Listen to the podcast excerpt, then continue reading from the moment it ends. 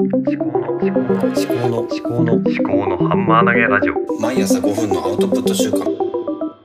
考のハンマー投げラジオおはようございます。秋彦です。今日は2021年11月13日土曜日ですね。はい。えー、昨日までで仕事を終わりの方お疲れ様でした。はい。で、まあ私も今日は休みです。はい。で、昨日ですね、あの、出勤前に車の中で話したときに、ちょっと AirPods つけ忘れて喋って、そのすごいもうもうもうもうしてしまって、えーちょっと失敗したなと思ってます。今ちゃんと AirPods つけてます。はい。で、土曜日は何の話をするかっていうと、えっと、家のことっていうことで、まあ、家っていうと、まあ、家の、物理的な家のこともありますし、あとは、まあ、家族、えー人間のことですね。家族のことっていうのもあるんですけども、まあ、今日はちょっと家族のことを話してみたいと思います。で、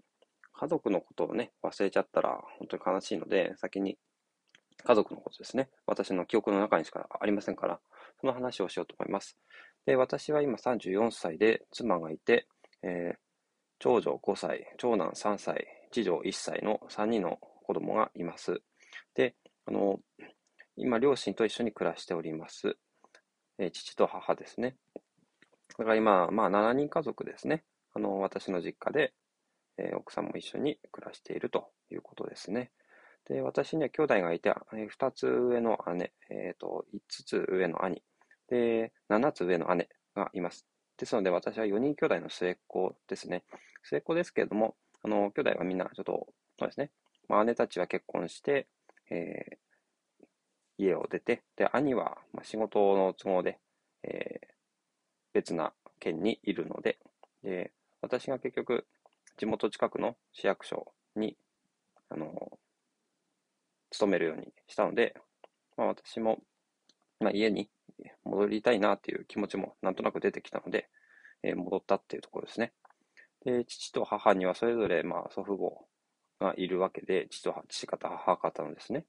で、今日はそっちの方の話をしていきたいなと思うんですけども、まず母方の祖父母はもう、あの、亡くなっています。で、えーそうですね。まあ、母方の祖母は優しい方でしたね。え、うん。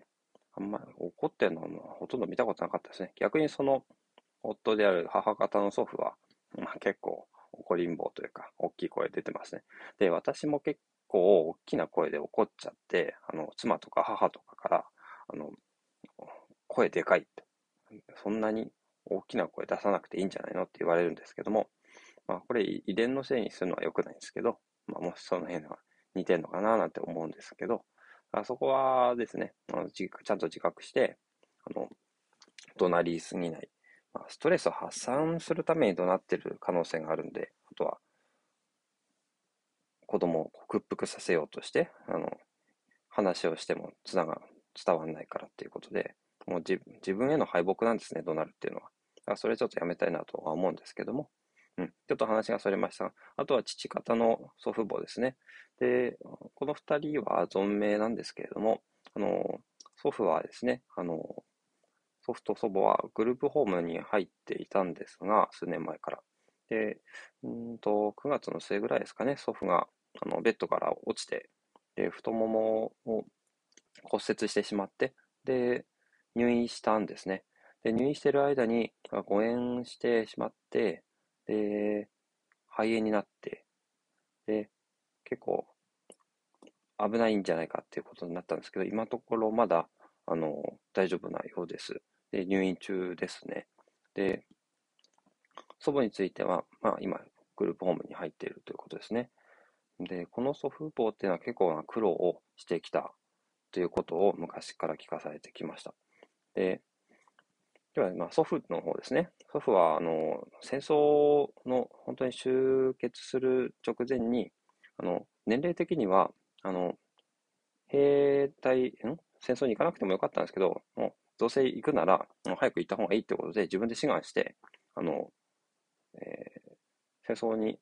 の、なんだ、軍に入ったんですね。すごいなと思うんですけど、まあ、その当時の雰囲気とかがいろいろあったんでしょうね。と祖父自身の考え方とか、どうせ行くなら早く行った方がいいって。そしたらですね、まあ、すぐ、あの、終結して、あの、終戦になって、で、祖父は、あの、北朝鮮の方にいたのかな多分その時。で、あの、シベリア抑留を体験した、体験したというか、抑留されてしまったんですね。多分アフガニスタンとか、その中東の方に行ってたみたいで、なんか、